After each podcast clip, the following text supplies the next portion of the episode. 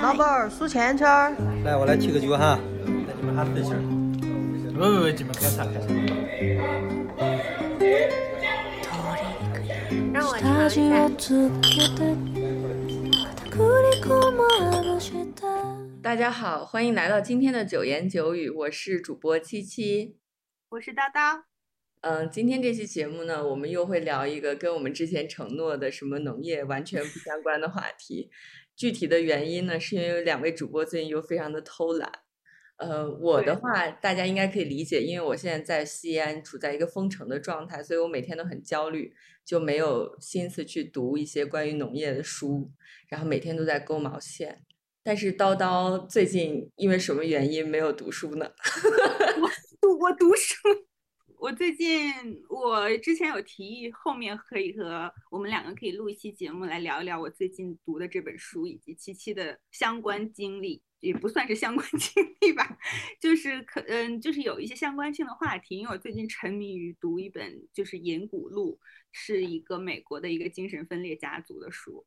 嗯，我最近在忙着读这本书，然后因为要过年回家了，我在忙着给我姥织一双袜子。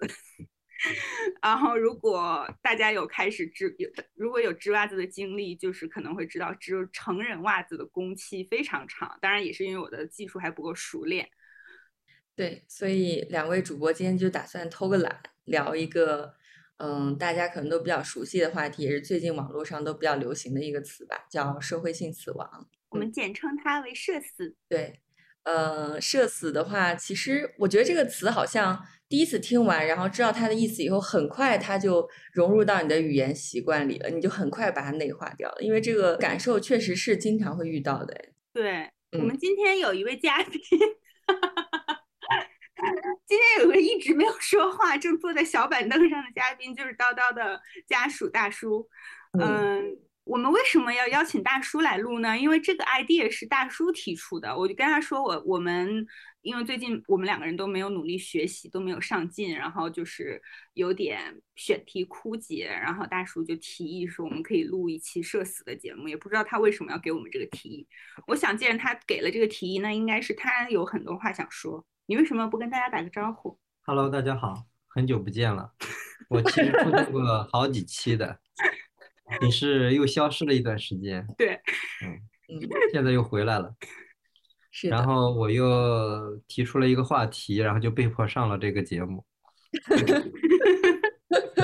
他说被迫上这个节目是因为七七号称他自己就可以讲三期，嗯，就单口就能讲三期。不是你当时说要聊一下社死，我在想，嗯，像我这么大不咧咧的人，应该没有什么社死的经历。然后我就坐在那边仔细的想一想，结果就想起来非常多社死的经历，而且都是那种比较精彩的社死的经历。所以我觉得，其实让我自己讲，你这个很不一般哎，你真的很不一般。我觉得，因为我和大叔就想了一下，我们两个都没有很就是。第一，我们想不起很多社死的经历；第二，感觉好像也没有什么特别值得在播客上面讲出来给大家。我突然想起来，为什么是这样的 啊？然后，因为我就和七七探讨这个问题，然后我说是因为性格问题嘛？因为我说的这个性格问题是，我觉得七七在的社交场合应该比我多。因为我总总体来说就是还是有一些比较社恐的人士，所以我是一个需要很多独处空间的人。然后又想了一下，感觉好像也不光是这样。七七就说可能是因为我没有做过那么多蠢事儿，我觉得好像有道理。那现在大叔说一下你的知识点是什么？好像被你说掉了。你们俩真的是？那你本来要怎么说？我本来想说的就是，因为我们两个人都是社交比较少的人，社交少的人不不在社交场合出现，怎么会有社死呢？对对对，嗯。其实我社交也不是很多，我还是蛮喜欢独处的。就是我甚至都有的时候我都不愿意跟我的老公在一起分享自己的时间，就是我很喜欢。对我很喜欢自己一个人在那边看书或者织毛衣，就是完全独处，是我很喜欢的状态。我之所以能想出这么多社死的场合，是因为我可能对他们印象太深刻了。而且我觉得你好像跟你老公，你们两个人的社交都会有社死瞬间，有时候有吗？有啊，就是你走进小雨所在的房间，他就转头问你两百四十五用德语怎么说。这个还好，这不能叫社死，这只是比较尴尬而已。然后七七就被嗯她老公抓住，讲了一个小时的德语语法。是的，就我最近不是因为疫情心情很低落，然后有一天我老公就非常的开心的看着我，我以为有什么了不得的事情发生，然后他就说：“我给你讲一下德语冠词吧。”然后我就被 他拉到书房里讲了一个小时的冠词。讲完以后，我想说，嗯，这这结束了吧，我可以走了吧？他说：“那你知道德语从一到一百 怎么说嘛？”：“这个明天再讲好吗？我先走了。”对小雨真的非常好学，就是他已经因为七七的，就是很多突如其来的想法，就是已经自学了很多语言。我们下次找他来秀一下吧，让他来表演一下。嗯，对，我觉得可以有时间讲一期我们的另一半，因为我觉得他们也都还蛮有意思的。我们过年期间，我们让小雨用四国语言给我们给给大家拜个年。算了吧，可能观众会社死吧。OK，那我们回到今天这个话题，社会性死亡。我其实还有做一点 research 的，我去豆瓣社会性死亡小组查了一下，然后看了很多案例，觉得特别好笑，我还截了很多图给叨叨。嗯我也是，因为我听了个播客，然后也看了一个很经典的，就觉得看的那些例子是真的让你当下就是脱口而出，觉得只有“社死”这个词能形容那个当下的场景。我觉得在“社死”这个词之前，我们可能只会用想找个地方钻进去这么多字来形容那种感觉。颜面扫地之类的吧。反正豆瓣小就是社会性死亡小组，它对呃社死的定义是在公众面前出丑的意思，已经丢脸到没脸见人，只想地上有条缝能钻进去的程度，与公开处刑的意思相近。嗯，比较轻的程度，对我们普通人来说，可能只是脚趾抠地、无地自容；但是对于一些公众人物来说，可能就是名誉扫地、颜面无存嗯吧。对，我可以先说一个大家应该都有的经历，就是比较轻程度的社死，嗯，就是你跟同事或者领导单独坐电梯，然后还要去很啊高的楼层，这个经历就是让人很起鸡皮疙瘩。而且我可能上班时间也比较久了嘛，可能经常会有这种情况发生，然后每一次都会会非常的尴尬。对，我觉得对方应该也很尴尬，他就会说一些很蠢的话，比如说，哎，你也坐电梯啊？呃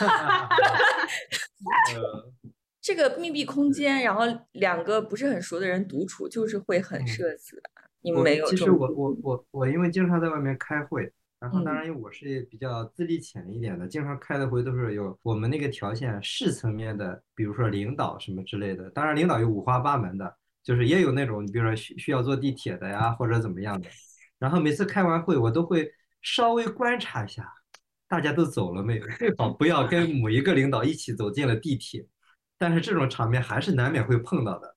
然后呢，有的时候就是一前一后走进地铁，然后他他在这个车这个这这一节在这等着，我就尽量在他看不到的情况之下绕到别的车厢那边去，想说进去的时候不要碰到他，还会你还是被截胡过。还是会碰到。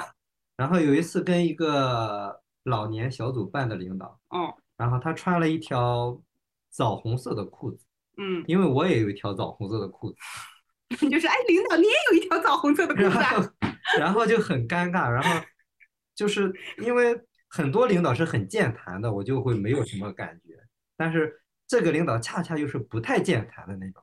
然后上了地铁之后呢，正好是不是上下班时间，所以很空，我就只能跟他坐到一起，两个人坐在那里 拼命的想话题，但是想不出什么可以说的来。我觉得这种时候就应该嗯假装睡着吧，像在交通工具上。你你说前一秒眼睛还睁得很大，突然 就倒在他的肩膀上吗？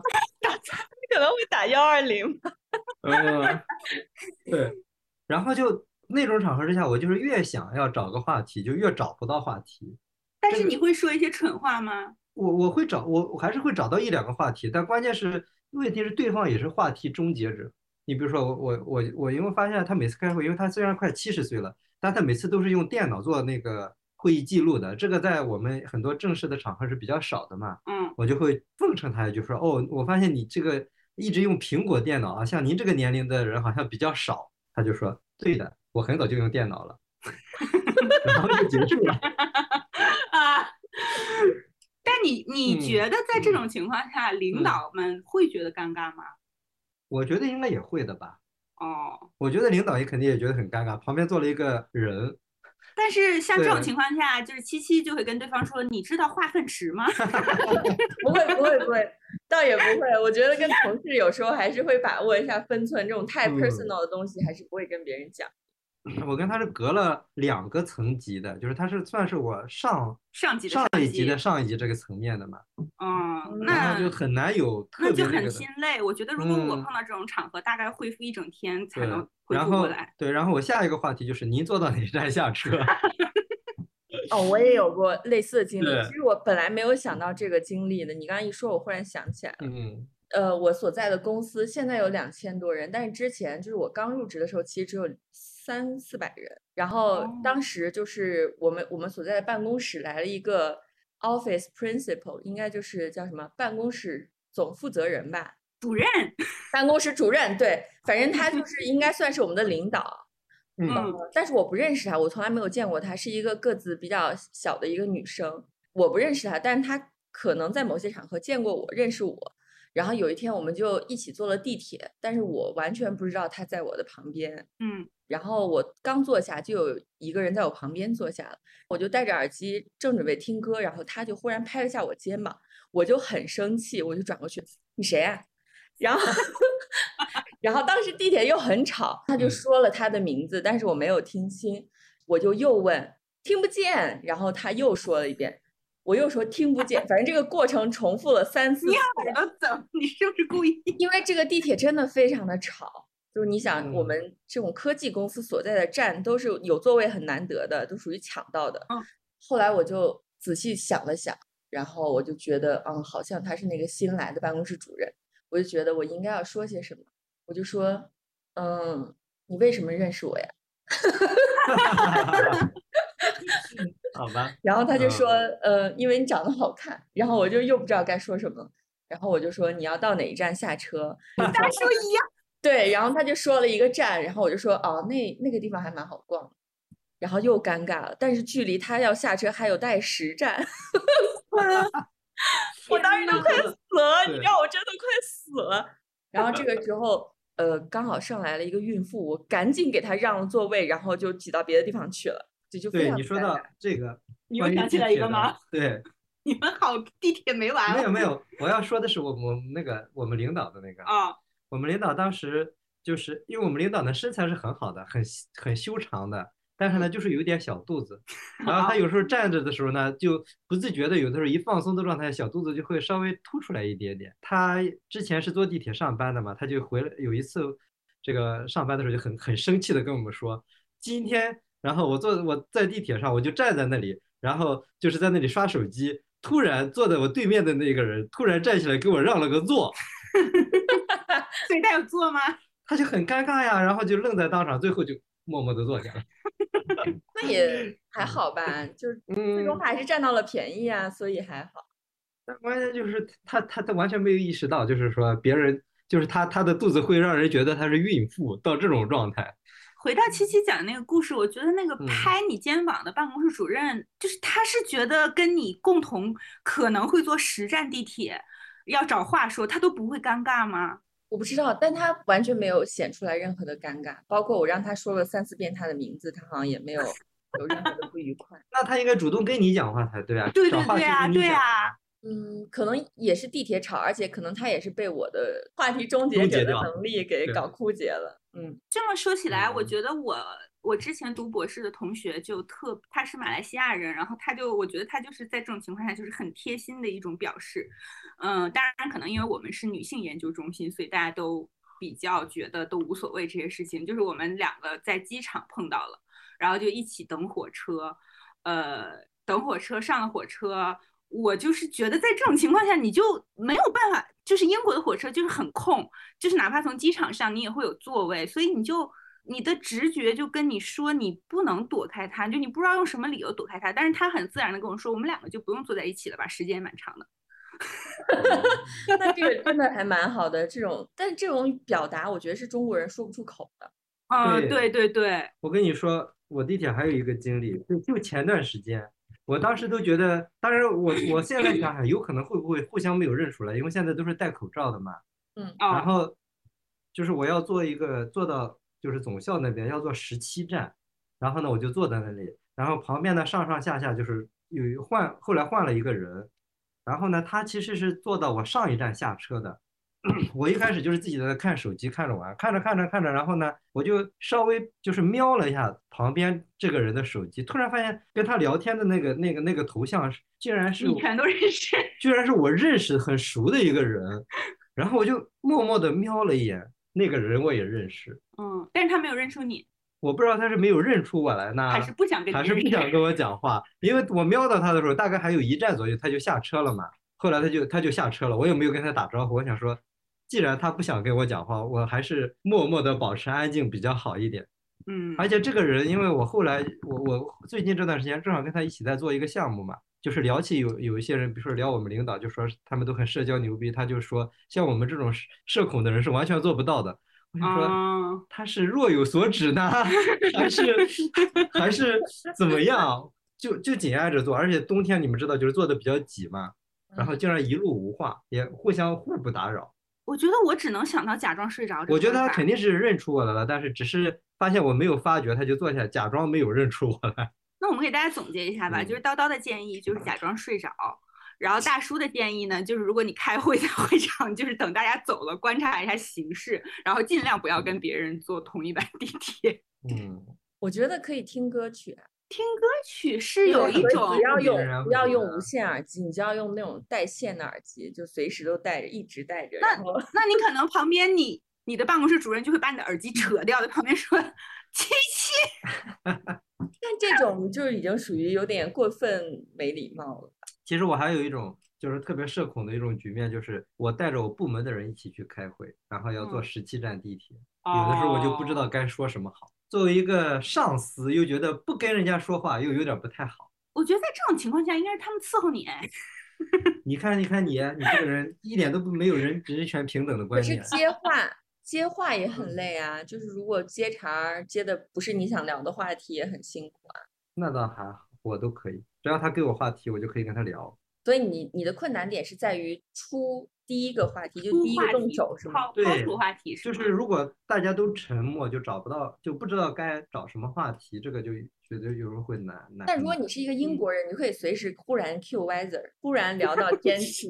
我经常聊歪字儿，那你是一个我找不到话题的时候，一般都是从天气开始讲，上海的天气嗯没有什么可聊的呀，就开始聊前几天怎么样，现在怎么样，今年跟去年相比怎现。在是完全可以随时聊疫情啊，就是这个话题应该是啊对对对对对对对现在也是可以聊。感谢新冠病毒，终于对人类有一个好处了，你别感谢了，上海现在刚带星，我还能不能回老家都是个问题。很有可能回不了。算了，我们就不吐槽疫情嗯，了。好好好好，我们回到我们的社我们换下一个话题吧。我们聊我地铁今天准备了，聊太久我。今天准备了大概十条，我们第一条就已经聊了 这么长时间。好吧，嗯，OK，呃那，进阶一下吧。也不算进阶吧，这个也是一个跟刚才同一个等级的，但是也是大家都遇到过的吧？就是以前会有那种群发短信，然后名字没有改，啊，嗯，嗯这，种你没有遇到过吗？有我我好像没有。有有有有，每年收祝福短信都会收到。对啊，就是那种什么呃，祝刘老师全家新年呃欢乐，什么嗯，阖家团圆，感谢张大哥这一年 对我的照顾，就是这种类型。以前经常有啊，就发短信的年代。嗯，但我觉得这个发微信也会这样的呀。这个社死嗯程度应该稍低一点，因为毕竟就是你不是被肉体围观，就是那样的话会更尴嗯尬，感觉但是也会尴尬。我昨天我把接到的一个领导，就是叫错名字了。没有，我刚刚加了他的微信，然后因嗯为他说就是他要把两个公司的这个副总，就这个负责人的那个微信，他说你把那两个负责人的微信推给我，然后我要加他们，然后要要谈事情。我说好的。然后后来呢，我发现我没有他的微信，我通过别人加了他的微信，加了之后就说我马上把那我马我马上把您的微信推给两个公司的负责人，然后让他们加你一下，然后我就把他的微信加推给了他。对不起，我没有在听，我 在研究我的酒。而且是过了大概半个小时才发现，我把他的微信推给了他。啊，我现在听懂了。对，然后我就觉得，嗯，后面该怎么说呢？啊，这个撤回啊，你就说不不小心发错了之类的。半个小时以后了，哦，那来不及了。对，就没有办法撤回了。我但我有，对，我有在微信上就是不小心把截了那个人跟他聊天的对话的截图又发给了他。这种也会出现，嗯，我有把呃旅行打包清单发到过公司大群。这个还行，嗯因为我听播客里就那个人在说，就是他们班他们在大学里的就是导呃的那个辅导员就在群里面通知说这个周末要有一个什么会，所有人都要参加。然后他就想说要给女朋友说一声，然后就回说宝宝对不起哦，嗯，这个周末不能陪你了，sorry。然后就把这句话发到了直接发到那个群里。我觉得这种情况可能能勉强称之为是社死。我跟你说，还有一个更严重的，当然这个你怎么那么多？你不是没有吗？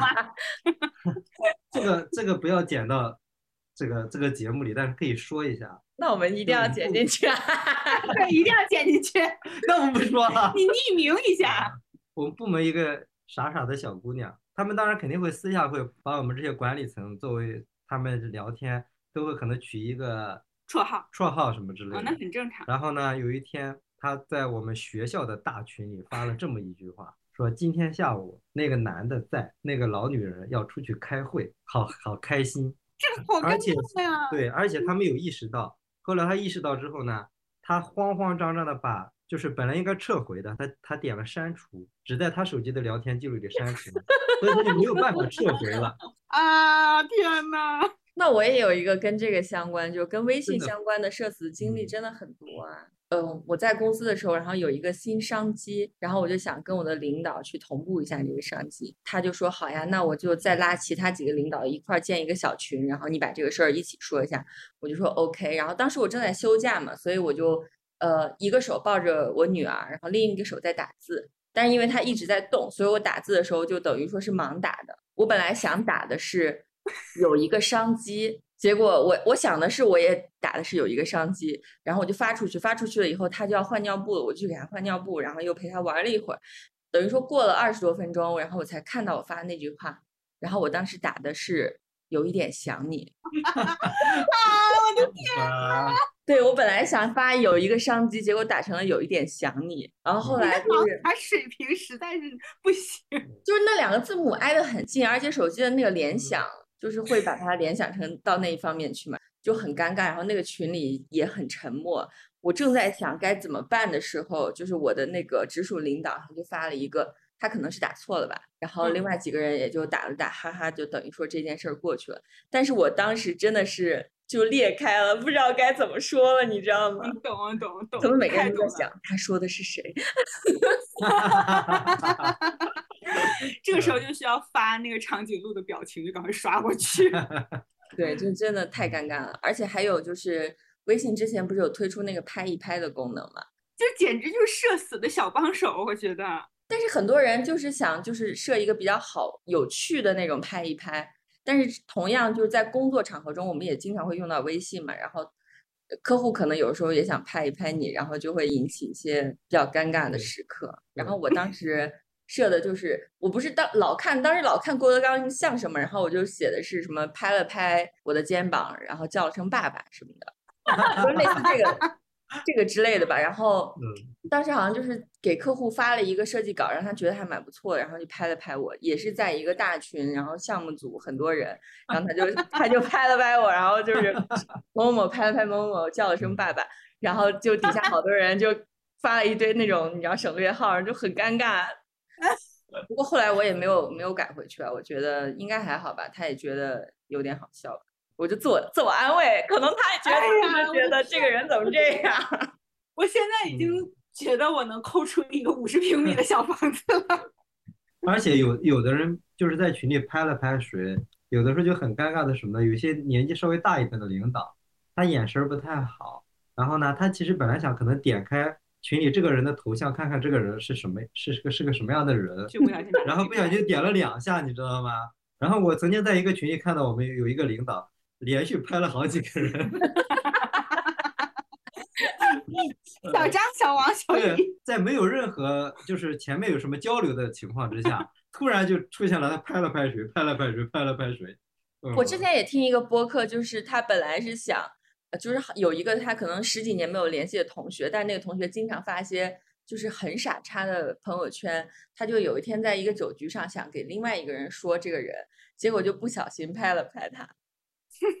嗯，就是一个十几年没有联系的傻叉，然后你就不小心拍了拍他，你还要强行跟他说话，多少一下，对，对然后底下就就是那个帖就有人回复就说，这个时候你就要赶紧给他发一个拼多多帮我砍一刀，然后他就会对对对对对对对，感谢拼夕夕的出现，让我。们可以化解这种尴尬。这个方法感觉真的很好用哎，嗯，就是真的可以给大家作为一个参考建议。一个一个救火方案，对对对，就还有一个最近发生的比较社死的事儿，就我们因为现在都是居家办公，所以我们会呃有一个视频会议是在你工作期间是一直开着的，但是大多数时候大家都会把呃音频和视频都关掉，只有在你有事儿的时候才会喊一声，然后引起你想找的那个人的注意嘛。等于说你们在一个虚拟空间里共同办公的意思。然后有一天我开了摄像头，我不知道，然后我在，然后我在疯狂的换滤镜，你知道吗？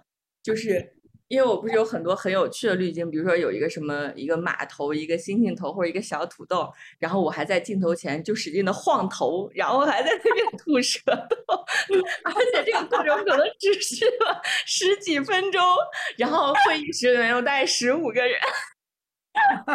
然后有一个女生实在忍不住了，说：“你在干嘛？” 我当时意识到的时候，我整个人都尴尬的要死。那嗯，这个就属于那种完全无法挽回的社死。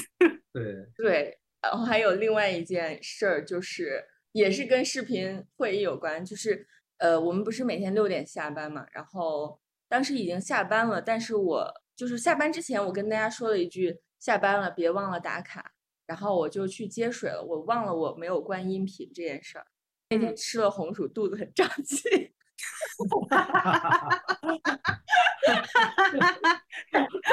就是大家都还没有走，我忽然放了一个很响的，对，就是忽然放了一个很响的屁。然后当我意识到这件事的时候，大家也没有人伤害我，也没有人戳穿我，我只是默默的关了我的，就退出了会议。我希望大家都在想刚才是谁。大家应该马上会点开看看到底谁的音频是开着的。太过分了。目前还没有人戳破我，我觉得大家都很善良。对的，现在嗯因为就是疫情以来的视频办公，真的嗯很容易社死。是的我觉得这种情况应该很多人都有，虽然我没有在我身上没有发生过。对啊，还有人就是忘了关音频，然后在视频里跟老婆就聊一些比较私人的话题，然后被听到。嗯啊，天呐，之怎么干嘛？你有聊过吗？嗯去年不是有一个幼儿园的老师，好像上完课之后开着视频摄像头，她那个房间那个摄像头是直接通到卧室的，她就去了卧室，给她男朋友做了不可描述的事情，后来不被辞退了吗？啊，嗯，是交接他事故呀，是应该买一个那种物理的摄像头对物理是开关，可以关的那种，是可以把它关上这样子。嗯。嗯，但是我觉得只有那种特别在意的人，他才会这么认真的，就是每次弄好的时候要把摄像头关上或者怎么样的。就像家里的摄像头，你比如说常用的监控摄像头，就是你只要接着电，有可能就会被偷窥嘛。我觉得像我我因为就是只有定时的那种视频会议，所以好像就还好像七七现在这种情况，对啊，就是要太吓长期一。天开着，真的非常容易出 错。嗯因为也是最近发生的事情。我因为最近就是二零二一年的年底吧，就因为呃有卵巢囊肿，就是要去妇科做检查，就做很多很多检查，就是那个时候已经住院了，然后就要要做很多检查，然后嗯。就是因为作为一个已婚妇女，所以妇 科检查就是要脱掉、要脱光下半身的三分之二，所以因为检查了太多次，我就已经对这个套路驾轻就熟了。然后因为我那天可能要做好几个检查，然后我就做完了其中一个一个某某彩超，你干嘛？我就做完了一个某某彩超，然后我就到下一个那个那个那个检查室的门口就等，然后进去了之后，二话不说就把自己个裤子脱掉，然后那个医生还有他的助手就看着我说：“啊，我们是做下肢静脉彩超，不需要脱裤子。”然后我就啊，然后我就你的那个脸，我就一直 扭扭到旁边去，就非常的不想看到他。实在是，他们应该也见过这种场面。我觉得对于医生来说，任何场面他们都见过，所以那为什么我讲到一半的时候你就已经笑到不行？不是，我还以为你说反正每个检查都要脱三分之二的裤子，不如就直接不穿。那怎么能？怎么可能？那我就可能直接被架到上海的宛平南路去了，宛平路上去了。哎呀，肚子好痛。大叔的，你的那个呢？我的是吧？这个跟我的跟我这个高潮比起来，感觉就不行。那不行，那我我也要讲一下。我那时候跟两个朋友一起去逛一个，逛街对，就是卖运动品的、运动服饰的一个店。那种店不是很多都是那种是那个，它整个墙面都是玻璃的嘛，然后门也是玻璃的，墙面也是玻璃的。然后呢，那天大概是黄昏吧，傍傍晚，我先接了一个电话，他们俩就先进去了，他们很很开心在里边逛。然后我接了个电话，然后呢，当时反正心情比较好吧，就颠儿颠儿颠颠的往那个店里走，就是走走走走，嘣，整个整个人撞到了那个玻璃门上、玻璃墙上，因为我以为那是门，其实那那只是门缝是在那边的，然后我就撞到了那个玻璃上面，然后就是贴在上面，而且呢就撞得很响，因为我走得很快，然后嘣的一声，然后整个店里的所有的人，包括旁边的所有的人都在看着我，我当时还被 撞懵了，然后整个人在玻璃上，然后停了大概两秒钟，然后才反应过来，当时的场面极其尴尬。然后过了没一会儿，我两个朋友在那边笑出了猪叫声。我觉得这个尴尬的点，所有的就是连店里面的人都在回头对看见，是他们看到的是你在玻璃那边被挤扁的脸。对，然后我我当时撞的非常厉害，我的眼镜不是有这个这个架鼻子梁那个地方吧？鼻梁都已经都被抠出血来了，你知道吗？天就很严重的。但是所以当时就撞懵了，然后就贴在玻璃上，有有有一种好像好像一时半会儿不想下来的感觉。呃，然后你就一直蒙到了今天。对，蒙到了今天，好吧，是那次撞傻了。我我也来一个猛的，就这个是真实的尴尬，就当时我不是休产假，就刚生完小孩儿三个月的时候吧，因为那头三个月自己都很手忙脚乱，所以也没有怎么出来社交过。然后当时是我的初中同学，初中最好的朋友邀请我参加他的婚礼嘛，然后我就很开心，那天就去了。但是在场没有一个我认识的人，除了他本人以外，然后我就被随机安排到了他好朋友，就是那一桌坐的全都是他的朋友，然后我就坐在那一桌。过了一会儿，就是他过来给我敬酒嘛，我就说，呃，我因为生小孩很久都没有出来了，然后最近疫情也比较严重，所以也很少有人办婚礼啊什么什么的。然后他就说：“怎么会？今年结婚的人很多，疫情结束之后，大家都争着抢着办婚礼。”我说：“对啊，我听说好像离婚的人也特别多。”但是我当时真的是，就是因为我前天有看新闻嘛，就说疫情结束以后，很多人都到民政局排着离婚，排队离婚。嗯，然后我当时就是完全没有过脑子，因为我也长期睡眠不足，很疲惫。然后他当时说完这个话以后，我就直接跟了一句：“离婚的也很多。”然后本来那个婚礼还没有上菜，然后大家都在很热烈的聊天。然后我说完这句话以后，就真的是全场安静，天呐！旁边的人还踢了我一脚，你知道吗？然后我就真的是，我当时特别想补救，但我也真的不知道该怎么办了。然后还是同桌的另外一个女生就随便说了个别的话题，然后把这件事儿岔开了。这个有让你 这个有让你抠出一个东海龙宫吗？要 嗯这个听了之后，你本就是任何，我觉得听众们应该也会尴尬到沉默，就对对社死到对对对沉默的程度。我能理解吧，就是就是脱口而出的那种话嘛，反正。嗯，最后我参加完那场婚礼以后，我朋友把我送到电梯，然后他说以后常联系哦，然后再也没有找过我。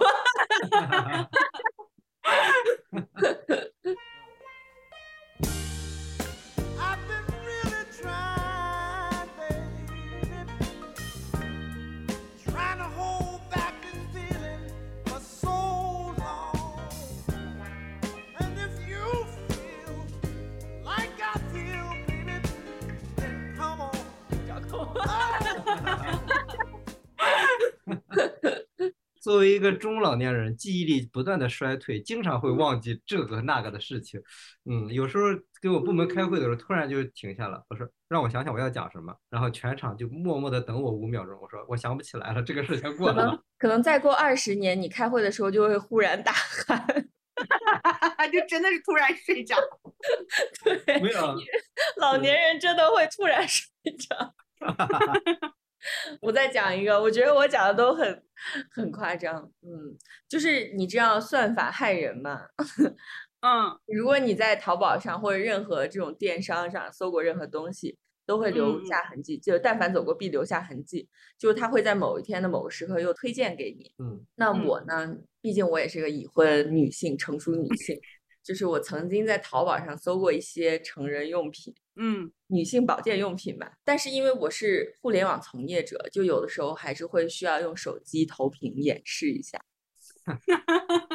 就有一天，就是我在前一家公司的时候，我跟产品经理还有很多开发，我们大概有十几二十个人一起坐在一个会议室，讲刷新的一个交互流程。然后当时我就说，哎，我们就可以做的跟那个淘宝的动效一样。然后我领导就说，哎，那你就投一下屏，我们一起看一下淘宝的动效是什么吧。我就打开了淘宝首页上，所以就是很精彩，总之很精彩，就全是你知道各种成人用品。然后当时你知道我所有的人都很尴尬，然后我也很尴尬，就假装这一趴没有发生，然后赶紧把淘宝关了，继续讲就是接下接下来的产品会。这个会议结束之后，我领导走出会议室跟我说：“你可以啊。好吧，” 是不是很尴尬？这个超尴尬，我觉得超尴尬。我觉得这好，这跟我们在北京酒吧听听到那个故事好像有点像。他们好像是什么领导讲 PPT 的时候投屏，不小心投出了就是男童的影片。这个也确实很尴尬，但我这个也是类似的吧，就是把你这个应该是活就社死程度最高的吧？我觉得目前嗯为止，对的，这个比键是那就是一个土豆在面前摇摇头晃脑还 关键是坐了一屋子的男生，然后我是唯一一个女生，忽然打开了橙色软件，却投出来都是这些东西，他们就说 Oh my god！太尴尬了，我一定一定不会随意要在投，我以后一定会吸取教训，绝对不会在投屏的时候打开我的淘宝，因为你可能不记得你前一天最近在搜了什么搜了什么。投屏真的是一个很危险的动作。就有的时候，因为我经常要演示我的一些设计稿什么的，然后有时候就会投屏，投屏完了以后你也忘记了关，然后这个时候你就打开了微信，开始跟别人聊天，聊了一阵子了，发现 哎，怎么还在共享屏幕？这种事还蛮常发生的，我觉得。嗯，那你们的社死频率很高啊！对啊，就我觉得，就现在的居家办公，然后还要一直有这种视频会议，就会经常会引发这种社死的。那我现在觉得跟七七的工作性质也有关系，就是因为你讲了几个跟这种长期居家办公，然后又跟这种就是叫应该叫什么电子设备，因为你的工作跟这些东西，手机、电脑、APP 都联系特别密切，所以导致你因此相关的社死社死场景特别多。对，我就觉得这种电子产品应该帮助我们更加的智能，就在一些不方便的时刻就自动关闭摄像头就和检索检索敏感词，那就侵犯了你的隐私。我们哪有什么隐私呢？我再说一个，就是大家应该也都有的，但程度比较轻的社死吧，就是你小的时候跟父母一起看电视，忽然出现那种男女亲热的，哦，这种应该就是我们小的时候会经历的社死吧。但我觉得这个时候社死的是父母吧，是我们吗？大叔觉得社死的是他自己。我们毕竟是比较害羞的人，大在你叔完全不懂的时候，应该你不会社死，但是在你略懂一二的时候，你应该会一嗯，起社死就都很尴尬。嗯，父母会去主动换台啊，父母就对，就马上调台，就是嗯当做什么也事情没有发生一样。就像你在人家，就像你说的离婚之后就马上换台，就是相当于换一个话题。那个这个这个之之前不是那个孟川还讲了一个脱口秀的一个段子吗？什么段子我忘了。然后他就是小时候的，他他爸就一直赶他到那个书房里做作业，然后呢，然后自己在在客厅里看电视，然后呢，他就他耳朵很灵嘛，他就一直听这个电视剧，一旦马上要出现香艳场面的时候，他就假装出来倒水，他爸就慌的一批，赶紧换台，然后 孟川的内心的独白是：哼，我看不到的你也别想看。这个很厉害。我不是之前好像也讲过嘛，就是每次看电视，跟我妈一起看电视的时候，一到那种男女主角要舌吻的时候，我妈就让我去给他倒水，然后后来我就跟别人说，我妈一看到别人接吻就口渴。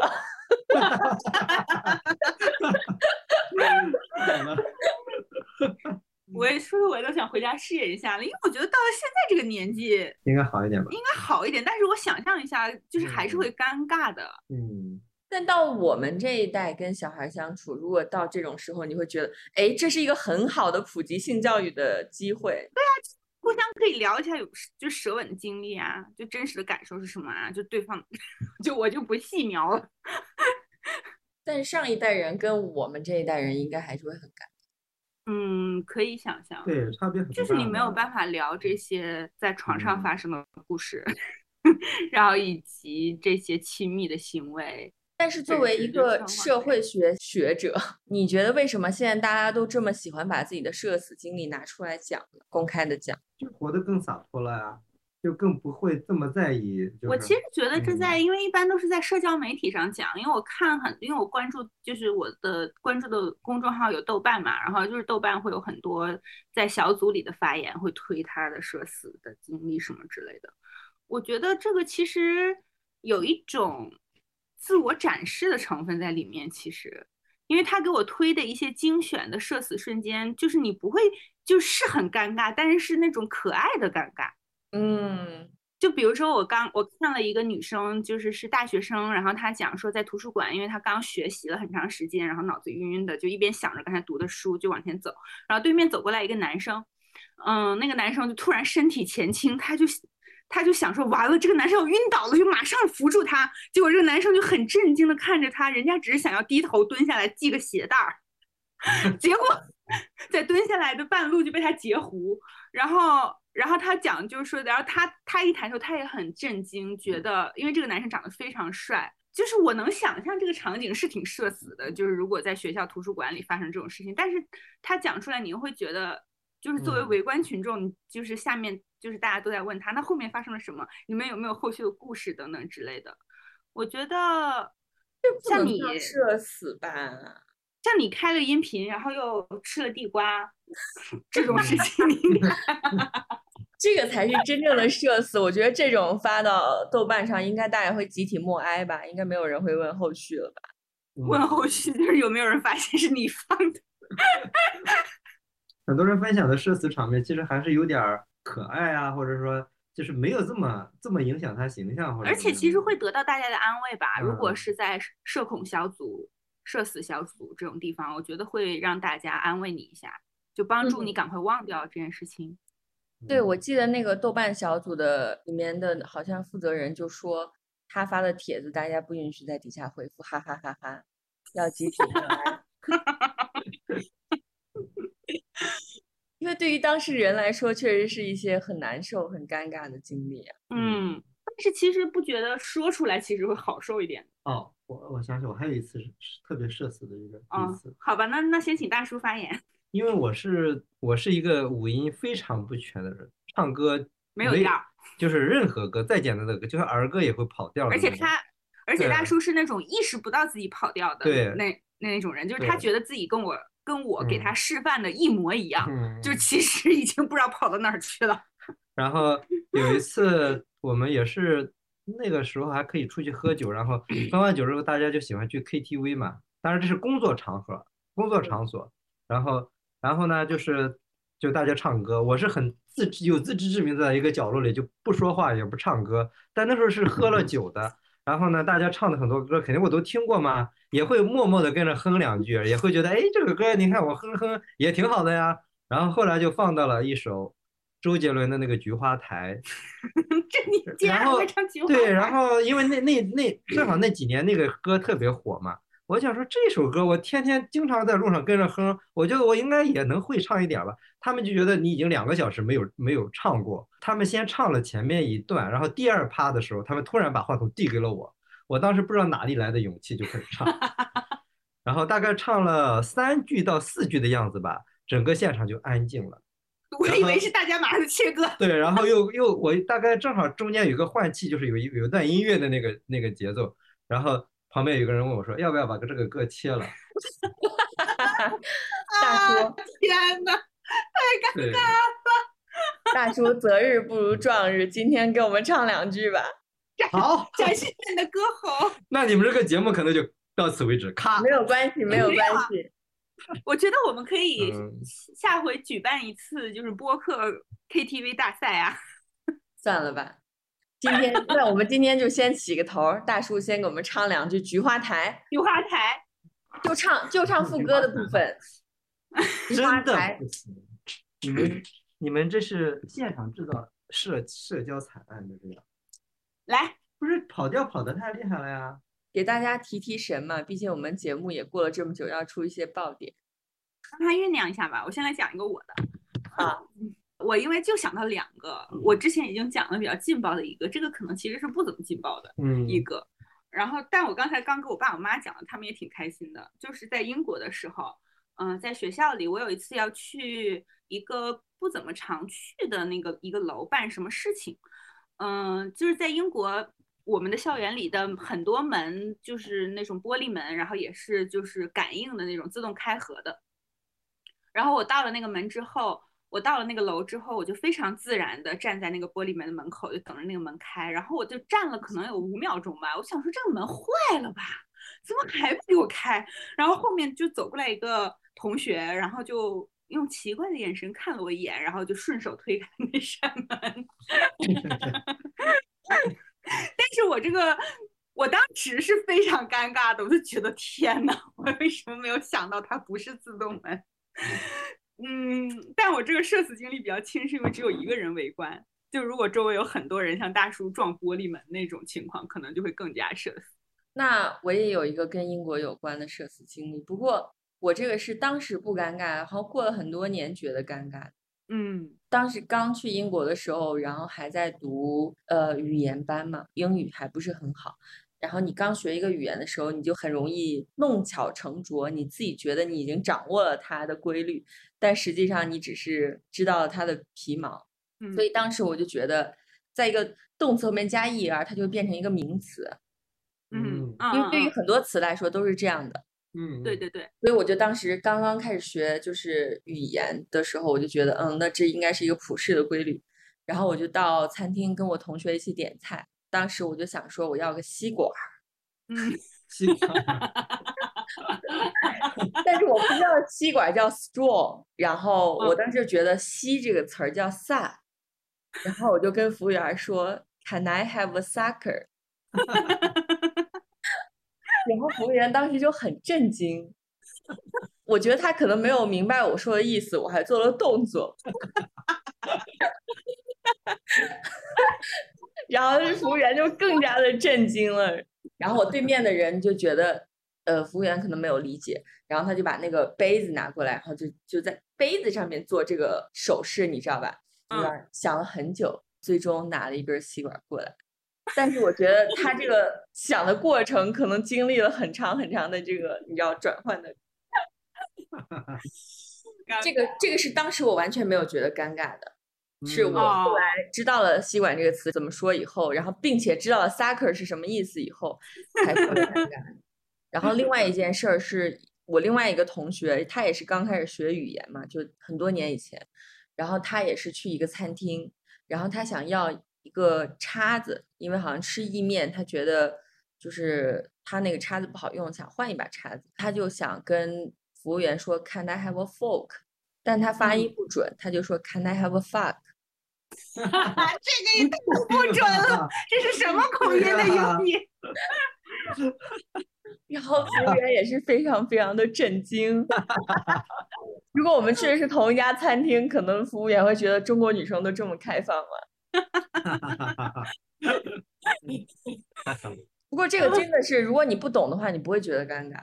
嗯，尴尬的是别人。对对对，尴尬就是对方，这个就对是那那嗯种像大叔刚才描述的对场景，就是尴尬而不自知。对对对，就你不尴尬，但是别人会嗯很尴尬，而他们就会当成笑料去跟别人讲，就不是当做社死的经历跟大家讲，跟他的朋友讲。不过我觉得外国人学中文的时候，应该也会有很多这种场。哦，那我我觉得也是，因为很多词的音调发音不同，感觉意思就嗯不一样。虽然现在感觉临时也想不到。对我只想到过一个笑话，但不是尴尬的那种，就是中国人民很行，中国工商很行，中国农业很行，但这个还好吧，这个不是尴尬的。不是尴尬，这是个搞笑。我是有看到过一个外国人说的，就是他也是刚开始学中文嘛，他就觉得中国人很喜欢把一个词然后缩写成两个字儿，比如说我们来聊聊家里的事儿，就可以说我们来聊聊家事儿。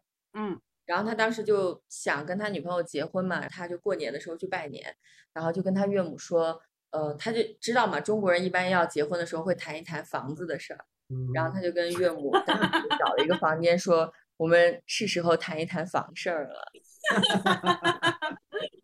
好吧，这个就是类似的吧，就是你嗯对一个语言不是很想当然呀，就是对，嗯那，岳母肯定超级震惊啊，就跟你管服务员要一个 sucker 一样震惊。服务员如果是比较开放的人，可能会说 this way please。真的就只想到这两条。我真的觉得我的可能因为我平时也也是在一一我社交场合不够多，第二我在社交的时候可能也是会希望展现出一个比较好的自己吧。嗯，嗯，我觉得你可能就是比较大，在这方面比较大条一点，所以你才会有这么多故事。但是想一想，其实也蛮好笑的，尤其是跟别人聊起来的时候，也会觉得当时真的好蠢，为什么会做这对个？，所以这个其实可能是一件共通的事情我突。然想到一个事情，不知道你那算不算社死？七七七结婚的晚上结婚那天晚上，啊，先是在婚礼上喝了很多酒，然后大家要去看世界杯，还要还要继续喝酒，就到了一个酒吧，我就超嗨，我说你还要去，我要去第二趴非，去不可。然后去了之后喝没喝，好像没喝都没喝喝，就可能刚点了酒，对，然后他就去了厕所，然后就在厕所里吐，然后而且那个厕所不知道为什么还那个水还水漫金山了，然后他在厕所里吐的差不多了，好不容易把他扶出来，然后我就坐在桌回子旁边到桌子上，他就开始一下就趴下，趴下之后继续我说我的充电宝，我就开始吐。没有爆，你是直接无意识的又接着在那吐，就是已经没有意识的在那里吐，然后那我很危险，我很容易窒息，然后。把他扶起来的时候，下面一个充电宝，上面一堆呕吐物，关键是第二天嗯，就是早上，然后大叔就把我拍醒，说我们七点半的飞机，你要不要跟我一起走？对，然后我觉得 我一个人留在这儿，我也很凄惨，然后我又挣扎着爬起来，就是拖着完全宿醉的身体，坐着飞机回到了上海。我现在想想，他们让我上飞机也挺嗯好的。就当天晚上那个场面，我觉得把他扶起来，然后在他的嘴、脸上，包括充电宝上全都是呕 吐物的时候，嗯，如果你当时是亲情，你就很想跟我离婚。还好了，还好了，我知道你是嗯性情中人那我们也没有讲过七七摔我们家马桶盖的故事。啊。那这个就属于喝醉的事儿，就不能算社死了吧？对，因为对于因为对于已经喝醉的人来说，就是都无所谓啊，就是你喝醉了还会唱菊花台啊。嗯，我让你酝酿一下吧，我觉得现在当场让你唱，你也着实很社死。就非常社死啊，就就 你讲完了唱也社死呀、这种当众被点名要表演节目，简直嗯就是社死的灾难对对对。对对对对，这也是一个典型的社死现场。我现在我今年发现，因为我们在开嗯。相当于年嗯年会的时候，然后嗯。就有抽到一等奖了的老师被要求表演表演节目，然后现在就是他就说他就拒绝了好几次之后说，那我给大家发一个大红包。哦，关于这个，我我又有一个社死现。今年我们单位开联欢会，嗯，然后呢，我跟我们部门里边另外一个完全不会唱歌的男生，然后抽中了大概是一等奖吧。然后呢，他们就让我们表演节目，嗯，然后我们两个人又完全不会唱歌，你会跳舞啊？那个时候还不会跳舞，然后就一度非常尴尬。然后呢，他们主持人也非常贴心的说，要不你们下去准备一会儿吧。你想，就算准备一会儿，也就五分钟的时间，嗯，怎么办呢？实在是想不到了。最后我跟他说，要不这样吧，我网上查一下，一二三四五六七八九十的成语可以拜年的，然后我们一人说一个。后来让我们上去表演节目，我就上去说，我们两个人给大家用一到十给大家拜个年，然后从一刻到十的成语念了一遍。嗯，当时其实应该是特别社死吧，大家都尴尬的不行好。尴尬，我已经 又抠出了一个玉帝住的那个叫什么来着？凌霄宝殿，就是不止抠出了龙宫。如果是我在同样的场景下，可能会舔着脸唱一首国际歌。那尴尬程度也挺高的。我觉得也挺高的，嗯，就是没有办法，我本身就是一个特别内向的人。因为其实唱歌就是像我这种性格的人，你让我唱歌，我的声音都会是抖的。我觉我嗯我记得在印象如果是，小雨的话，至少可以给大家表变演倒立。倒立也很倒立傻啊。但是我觉得这种情况，大家就是想看你出丑。如果你这时候忽然就是用非常优美的声音唱了一首歌，大家反而会很惊讶。嗯，也可能吧。嗯，我现在就给大家跳个舞呀你。就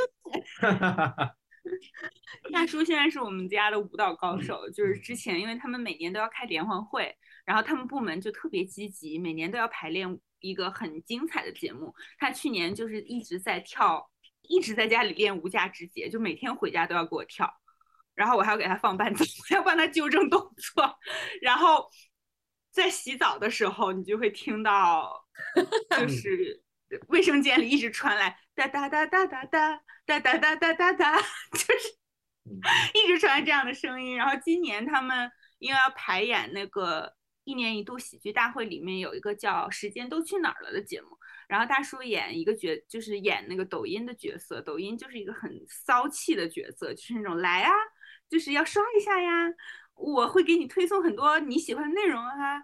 就是大叔就每天回家给我跳那种聊骚舞，就是痒，用语言很难形容。你知道《痒》那首歌吗？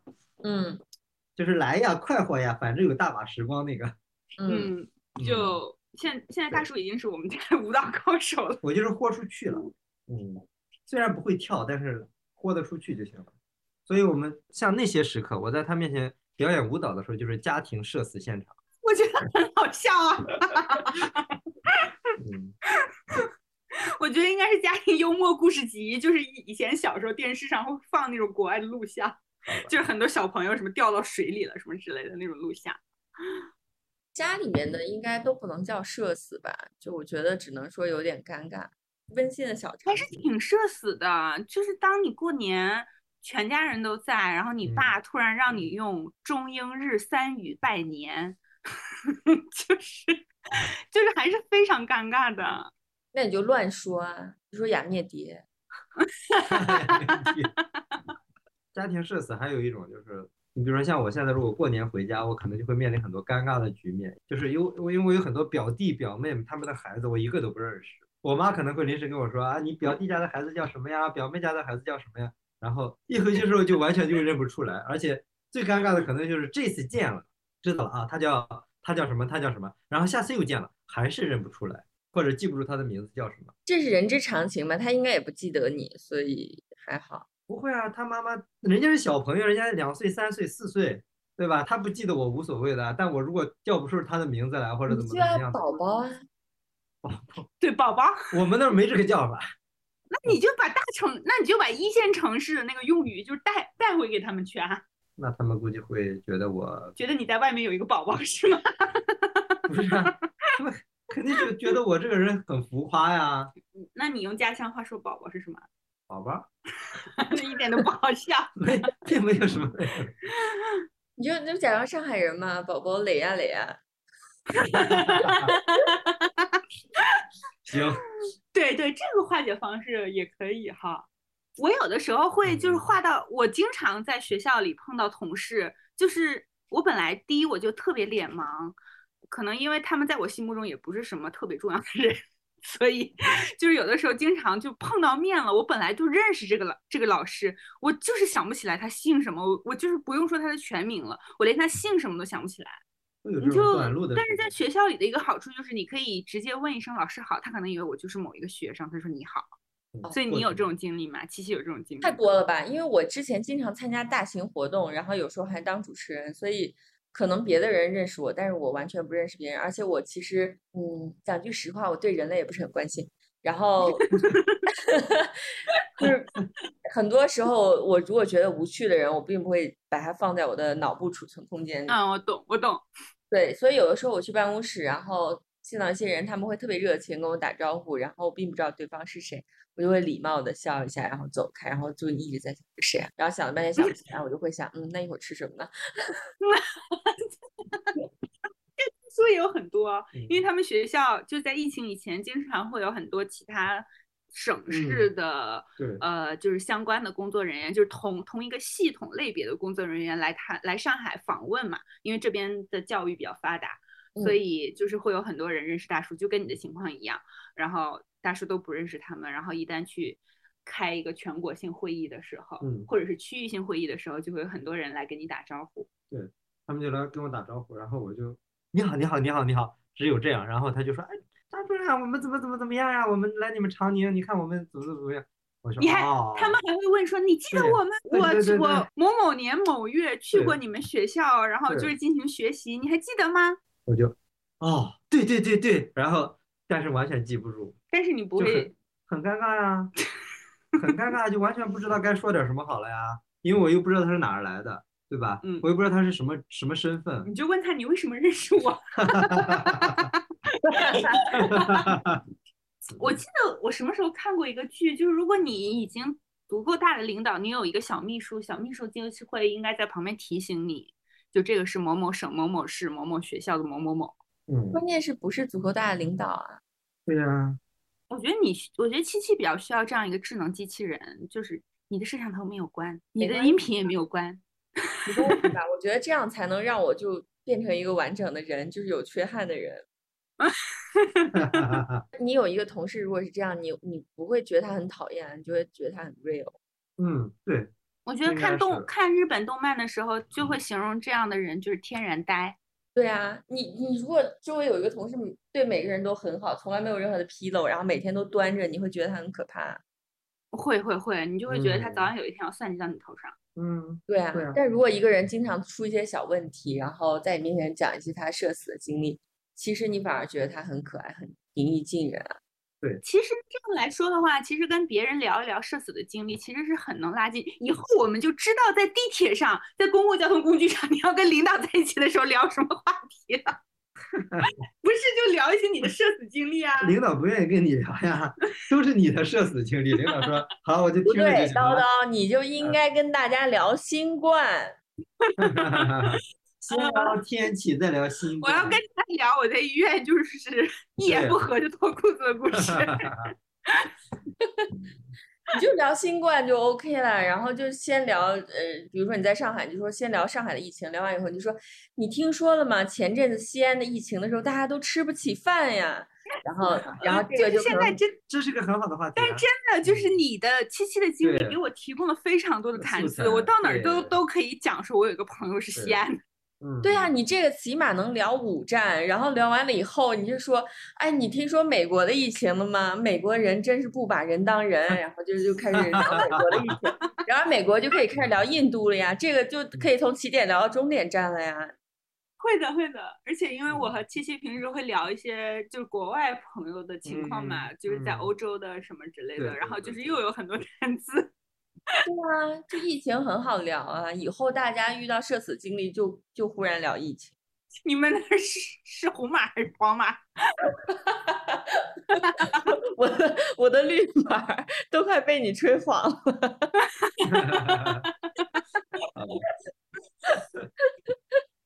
所以就是我们其实很需要这种像话题啊，就是很共通的话题。对。那除了疫情和天气之外，还有王力宏啊，还有啥？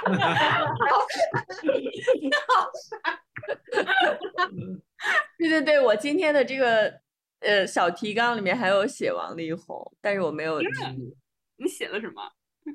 有的时候就在一些社交媒体上或者是新闻资讯上面看到艺人，比如说为了曝光另外一个人，然后就会公开他们的聊天记录，然后我每次看聊天记录的时候就会很尴尬。我觉得为什么嗯我要看他们俩这么私人的对话？就之前我呃罗志祥不是出事儿的时候，也是他女嗯朋友曝光了他他们俩之聊天前的聊天记录嘛，然后薛之谦好像当时候也是。我们是不是不能提到这些名字啊？可以吧？都已经都已经这样了，还有什么不能聊的？对啊，公共话题啊，我觉得这对于公众人物本人来说，可能不是社死，这真的是他们的生存危机。他们是职业死亡。这个才是真正意义上的社死啊！对，真啊，正意义这个啊也是对对，这真的是真正意义上的社会性死亡。对对啊，王力宏现在就是一具赛博尸体啊！赛博尸体。他在这个 网络时代嗯就感觉已经是一个赛博尸体了呀！你想对，，他已经不能存在于元，他已经不拥有元宇宙的自我了，他可能只拥有现实生活中的自我。是的，我觉得他应该很难再去打造他以前的那些形象了吧？好男人，好男不孩儿。吧？毕竟他以前是一个很精英的、很彬彬有礼的那种明对啊，才子啊，然后就是各种的完美，他现在就被就是完完全全的社死了。这这个真的是一个在就是交通工具上，你嗯你社死的时候可以聊的话题，可能跟嗯领导不能聊，但是如果是跟你的办公室主任这种人，就是嗯年年纪你感觉相差不是很大的人，感觉确实是可以聊的一个话题。不过，其实我觉得王力宏这个话题有的时候聊起来是有点危险的，很容易显示出你的价值观。万一对方跟你的价值观不是很合的话，就会陷入尴尬，就是反反而比你们聊天之前更加尴尬。没有，我觉得哦，对这个话题，其实如果纯男人在一起聊和纯女人在一起聊都不一样。有可能。嗯，我的酒已经喝完了，我在开播之前就跟七七说我的酒好好喝。嗯，我这个也是在小普酿造的橙色软件店买的，然后它是蒲昌酒庄的，叫白羽的酒。嗯，我忘了我当时买，我当时因为买了很好几瓶，嗯，这个还写着是一个金奖的酒。二零二一中国葡萄酒发展峰会金奖产品。Anyway，这是一个新疆的酒庄的酒，嗯、然后是干白，它是有百分之三十的雷司令加上百分之七十的白羽。白羽应该也是一种葡萄的品种，但是我之前从来没有听说过我。也没有，我可能当时买也是觉得这个名字很好听，嗯，对，就是觉得很好听。然后它入口非常的丝滑，水果的香气很浓，而且嗯甜度也够，呃是恰到好处的甜度吧。我觉得对于我来说是恰到好处的甜度，因为我有的时候喝雷司令会觉得太甜了，就是像小甜水儿一样，这个会比。像小甜水儿一样的雷司令更加的嗯适合爱酒人士一些吧，嗯，然后它也是这个蒲昌酒庄就是在新疆，然后它的葡萄种植园是在沙漠上，就是在吐鲁番盆地里。对我在看它的酒标，anyway，我觉得这个白羽，这个蒲昌酒庄的白羽就非常赞，然后它的香气也适中，嗯、入口来说感觉让人非常的愉快。反正我很强烈推荐，我感觉我后面也会回购一些。我今天喝的是一款干红，然后是来自法国的梅多克产区，嗯、就是博尔多的核心产区吧。然后我觉得嗯这款酒就是没有什么可说的，因为它是当年我办婚礼的时候我们囤的几十箱酒里面剩下的一瓶，然后我们当年没有喝完吗？没有喝完，剩很多，然后那我们当年已经没有酒了呀。可能都被收走了吧。哦所以现在这个酒已经叫了好几年了，对不对？对，然后我今天开它的瓶给我留一瓶甚至就断在了里面。就这个酒怎么来说呢？就是无功无过吧，不难喝，也没有什么很惊艳的地方，就是一个很正常的佐餐酒。但我可能就是更倾向、更偏向新新大陆的红葡萄酒，就是法国的 法国的，就是这种很传统的红葡萄酒味儿，我其实是我不是特别喜欢。嗯，不过不会踩雷。那倒也是，就你不会喝到像喝国内某品牌一样，给你留下心理阴影。，The Great Wall。嗯，好呀，那我们今天也聊了很长时间了，我们这期就到这里为止吧。然后在结束的时候，还想送大家一句话，就是真嗯正的勇士敢于直面惨淡的人生。还有银行卡的余额，或者是你买的基金的余额。啊，我不想提这件事情。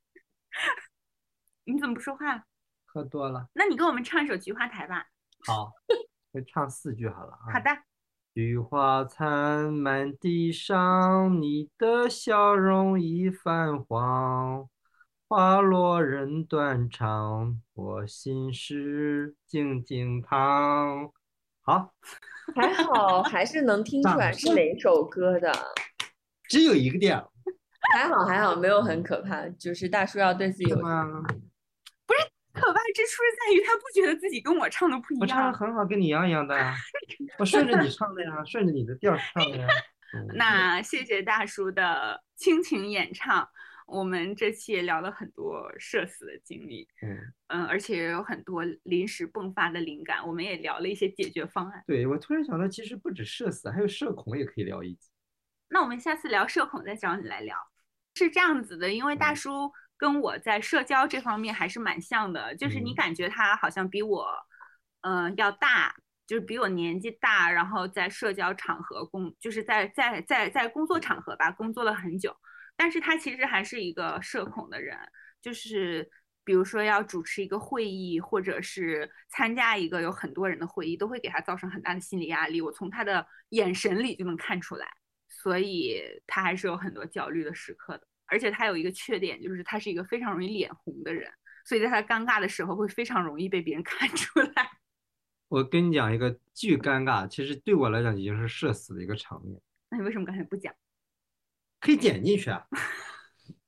你这样给七七增加很多剪辑上的问题。不是这个也不算社死，后面讲社恐的时候再讲也可以。就是就是，然后你比如说在一个场面上，然后大家就就讲到，然后突然就会 Q 到我，Q 到我那一下，我就一下子一慌，然后就脸就红了，然后他就说，哎，那个谁谁谁啊，他他就特别容易害羞的，你知道吗？你看你看，我刚说他脸就红了，我就脸就更红。太尴尬了，天呐，对，就会就会出现这种情况。嗯，他可能毛细血管比较丰富，就是真的会脸红到你肉眼可见的那种程度。还有就是有的时候空调吹着的时候，本来脸就挺红的，然后突然被人一讲一慌，然后就会红到不行。然后我就会说空调吹的，我脸过敏，但是并不能掩盖其实你是慌张的。因为我有跟大叔谈恋爱的嗯时候，在他们学校附近的十字路口接吻，不是舌吻，只是接吻。然后就是你肉眼可见的，他的脸就会唰的一下，就是从眼眶到嘴角就开始变红。嗯，好吧，这就是我们的嗯这期节目的结束语。那也谢谢大家收听这期节目，希望我们能够给你给大家提供一些在呃社死场合的解决方案吧。反正就希望大家听得愉快吧，嗯，好呀，感谢大家，拜拜。拜拜拜。